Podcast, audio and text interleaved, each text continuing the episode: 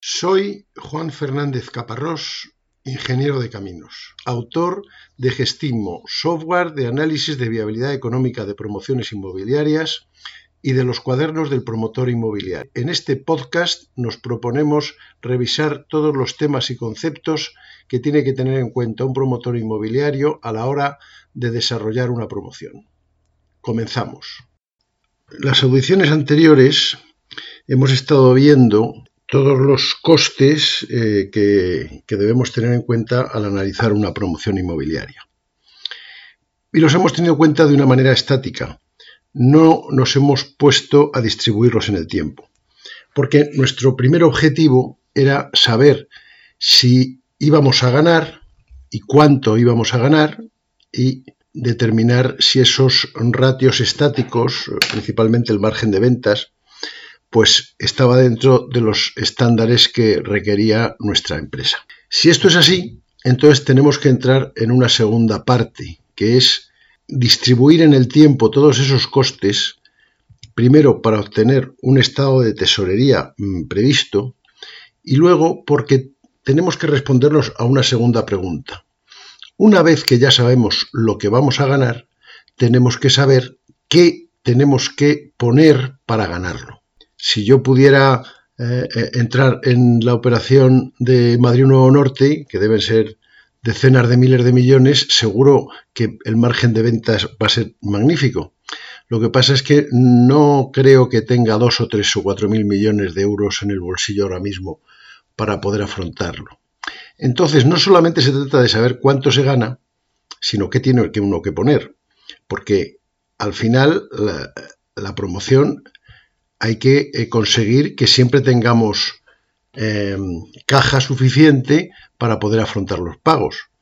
Y eso se consigue, primero haciendo que la promoción se, se defienda sola, ya lo veremos más adelante, con financiación externa, principalmente hipotecaria, y con fondos propios. Entonces, para saber mm, si podemos afrontar la promoción y qué tenemos que hacer para, para afrontarla, pues tenemos que hacer una estimación a futuro de, esos pagos y cobros previstos. En las anteriores emisiones hablábamos de los cuántos, a cuánto compro el solar, a cuánto construyo, a cuánto vendo, y ahora vamos a hablar de los cuándos, de qué forma, en qué mes tengo que hacer ciertos desembolsos. Y entonces tenemos que distribuir en el tiempo, pues tanto los presupuestos de ingresos como los de gastos. Hoy veremos los de los gastos. Tendremos que hacer una previsión con una cierta periodificación de todos esos desembolsos y todos esos ingresos y obtendremos un estado de tesorería. Como nuestra promoción va a ser de tres o cuatro años, una unidad cómoda es el mes. Entonces, lo que tendremos que hacer es un estado de tesorería mensual.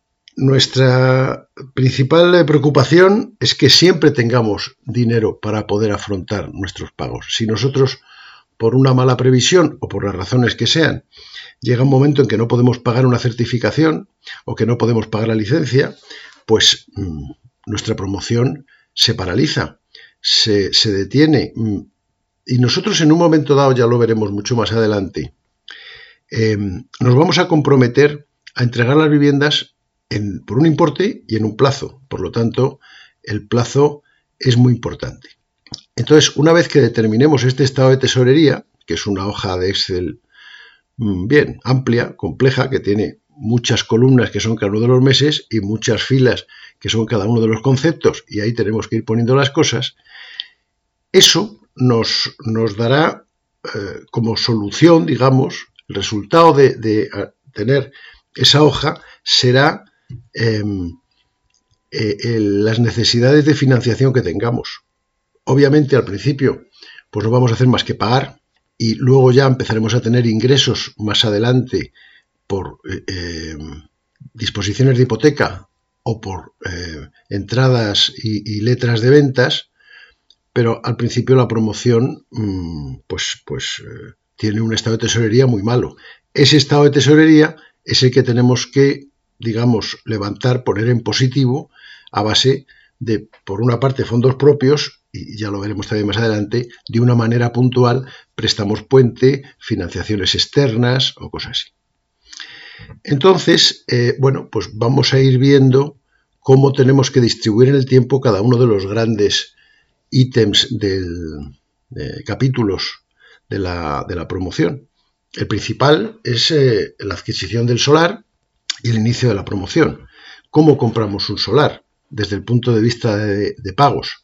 Pues probablemente eh, tendremos un, un periodo de, búsqueda, de negociación, de, análisis de la viabilidad, que sería en el que estaríamos ahora mismo, y luego ya de negociación con el comprador de solar, y ya llegaríamos a un momento, pues a lo mejor dentro de un mes o dos, en el que eh, podríamos señalizar ese solar y darnos un plazo para llegar a la escritura pública y ya a la adquisición del mismo.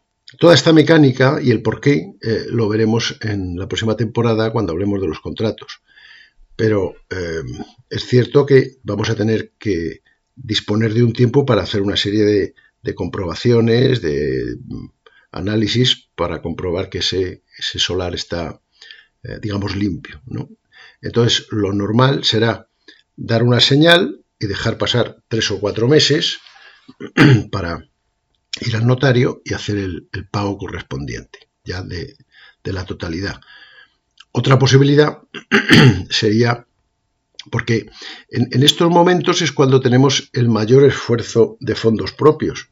Aún no podemos disponer de financiación, por supuesto hipotecaria todavía no. Tenemos que hacer un desembolso que puede andar del orden del 30-40% del total de la promoción. Bueno, pues eso lo tenemos que afrontar en principio con nuestra propias fuerzas. Con lo cual, eh, pues tenemos que buscar eh, maneras para que esa tesorería nos sea más favorable. Obviamente, si tenemos el dinero, pues no hay mucho que discutir.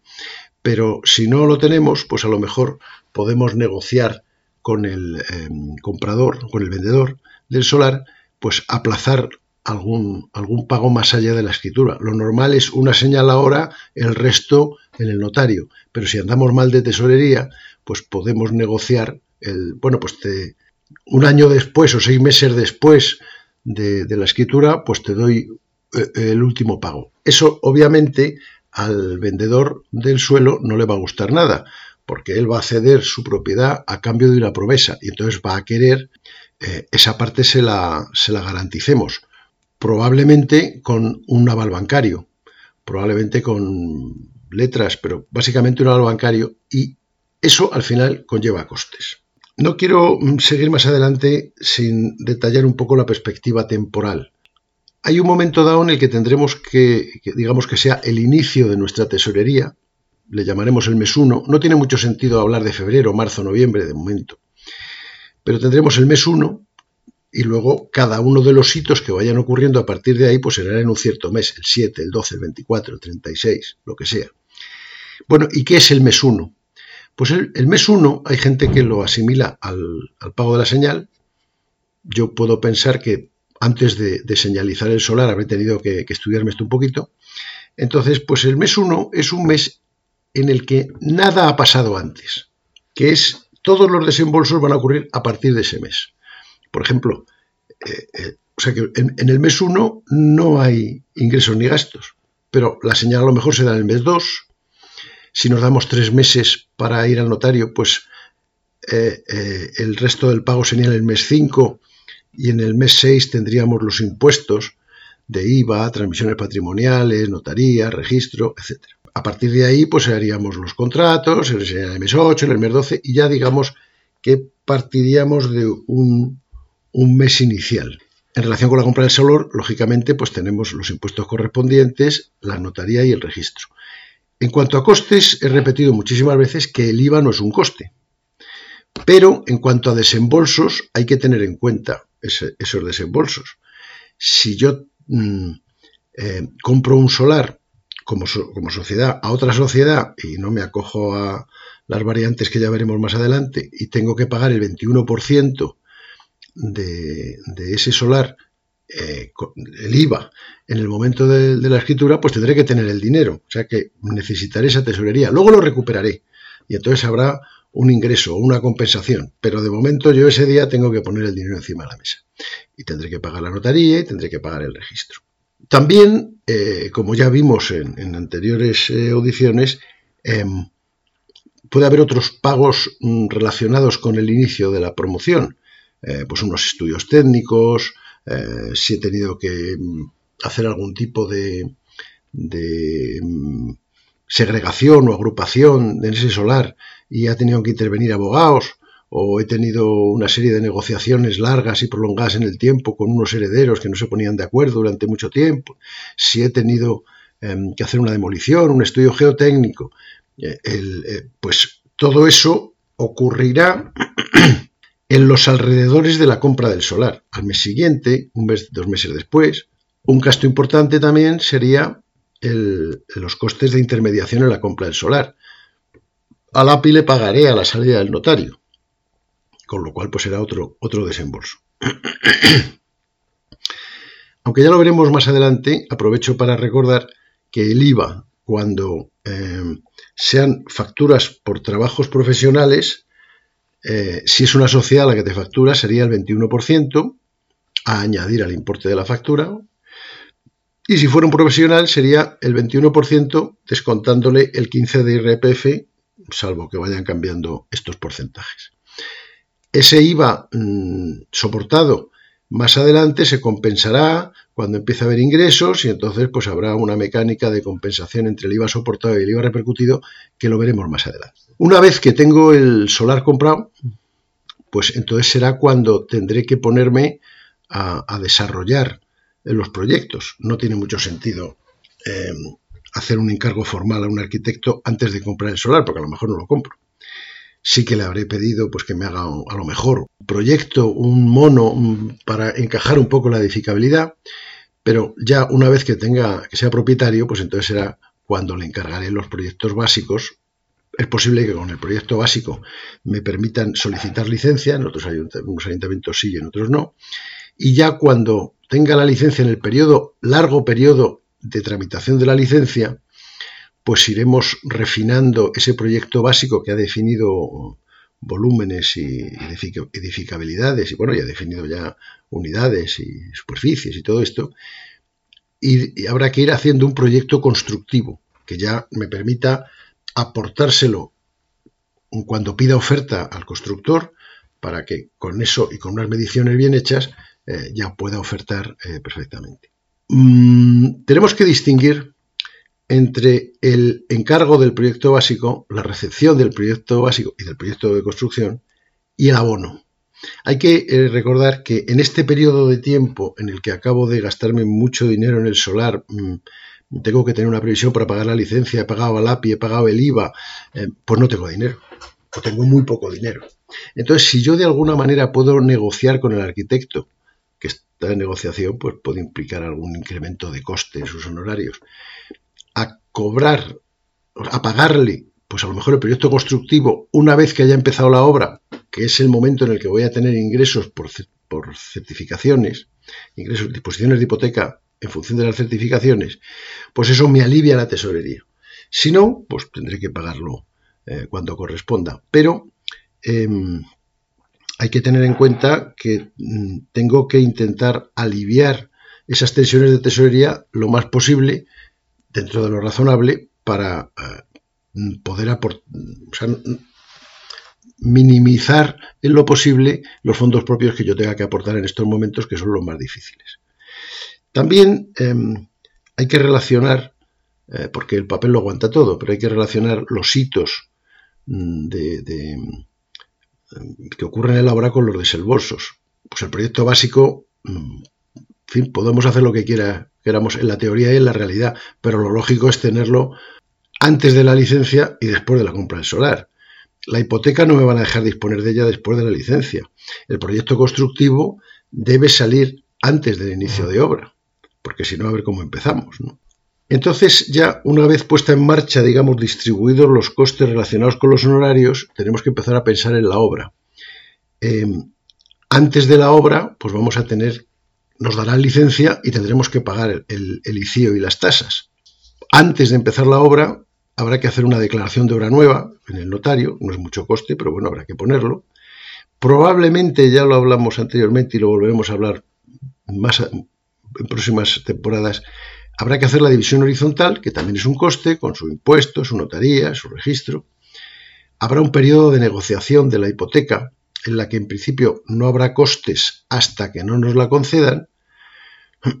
Y también tendremos que ir previendo los costes del seguro decenal, que primero será la factura de la Oficina de Control Técnico de la OCT y cuando ya empiece la obra y, la, OCT haya dado su informe favorable, habrá un primer pago de póliza y mm, al acabar prácticamente habrá un segundo, el, resto del pago de la póliza. También esto hay que distribuirlo en el tiempo. Bien, em, ¿cómo vamos a pagar la obra?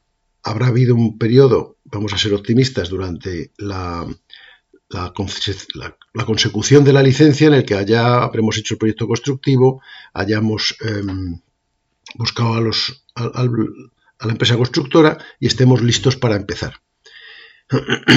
y en paralelo también hayamos ido eh, negociando el préstamo. Una vez que tenemos la licencia, pues digamos que se abren esos dos caminos.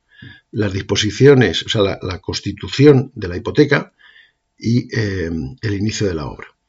¿Cómo pagaremos la obra? Pues normalmente se abona por certificaciones mensuales, o sea que a mes vencido el director de obra con el constructor pues se ponen de acuerdo en qué eh, eh, elementos de obra se han realizado y se hace un, una suma de todo y sale una certificación. Esa certificación la tendremos que, aprobar nosotros también y em, eh, el banco tendrá su equipo de monitoring que pagaremos nosotros, otro coste, y mm, ya permitirá eh, disponer de esa, de esa disposición en función de la certificación. Ahí tendremos un ingreso, ya empezaremos a tener ingresos. Cuando empiece la obra, empezaremos a tener ingresos que básicamente nos van a servir para poder pagar la obra, no para otra cosa.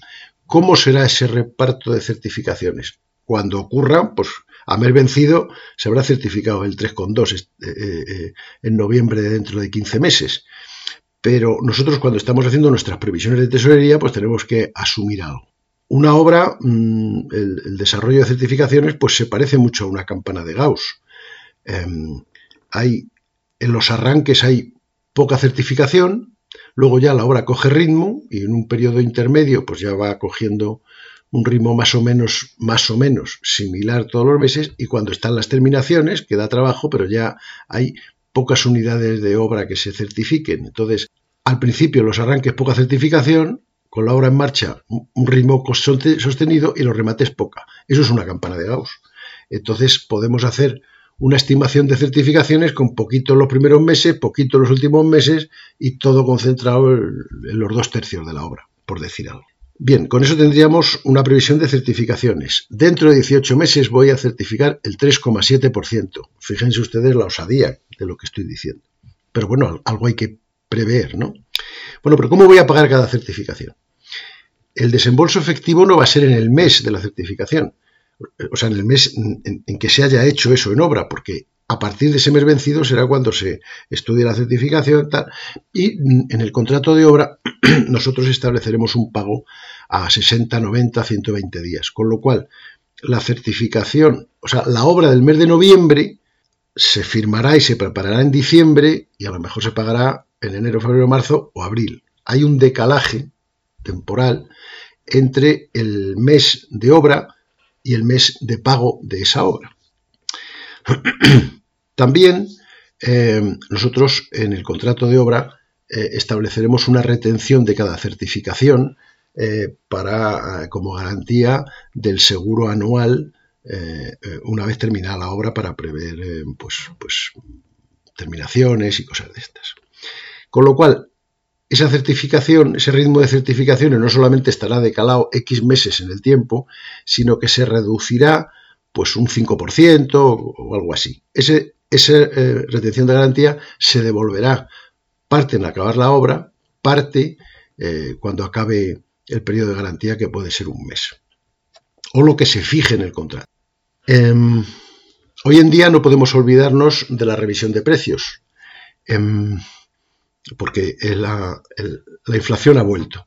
Entonces, en los contratos habrá que mm, eh, incluir una cláusula de revisión de precios que probablemente entre en vigor pues al cabo de los seis meses, al cabo del año, eh, al cabo de un porcentaje de obra ejecutada. Y bueno, pues eh, cuando nosotros que estamos haciendo ahora nuestra previsión de costes, si una certificación de un 5% son 200.000 euros este mes, dentro de 12 meses esa misma certificación del mismo importe de 200.000 euros, pues sería 200.000 más el X por ciento de revisión de precios. También eh, tendremos que, prever eso en la tesorería. Así que eh, eh, tenemos claro que el, que el, ritmo de pagos está decalado en el tiempo y, digamos, rebajado un poquito en su importe con respecto a los desembolsos. Tendremos otros pagos de construcción. Pues em, por ejemplo, si estamos haciendo algún acondicionamiento de parcela, eh, urbanización interior, eh, espacios deportivos, piscinas, pádel, etc. Eso se, se, formalizará en el contrato de obra como corresponda, pero es muy probable que se encargue una empresa especializada y que ese coste em, se concentre en los últimos meses de la obra y a lo mejor hasta se pague no a 90 días. Entonces, el ritmo de pagos de la urbanización interior, de la parte deportiva, de ocio, pues eh, tiene su, propio ritmo, que habrá que considerar también porque irá más al final de la obra. A lo largo de todo el desarrollo de la obra, pues tendremos que pagar los honorarios de la dirección de obra, de la dirección facultativa. Otro coste sería que cada una de esas certificaciones que se van a aprobar las tiene que aprobar eh, un ente tercero que pagamos nosotros, que es el, eh, lo que se llama el monitoring, que es el que dice que se puede hacer ese desembolso. Es poca cantidad, pero también hay que repartirla. El control de calidad mm, que hayamos previsto, pues se repartirá, digamos, desde el principio de la obra hasta que terminemos la estructura, probablemente en su gran mayoría. Y al final de la obra tendremos em, que pagar las acometidas de servicios y los boletines. La negociación con las compañías suministradoras tiene que ser mucho antes, no el pago, sino la negociación, porque si vamos a tener que pagar un, centro de transformación, más nos vale tenerlo previsto muy al principio, porque a lo mejor nos, nos quita edificabilidad en algún sitio. Todos estos pagos, si es una promoción residencial, llevan un IVA soportado del 10% y si es una promoción de terciario, del 21% los eh, honorarios de facultativos de control de calidad de, OCT, pues llevan el 21 como cualquier honorario de profesional. Bueno, y con esto ya podríamos tener em, repartido todo lo que son los costes mm, de la promoción. En próximas emisiones veremos qué hacemos con los ingresos.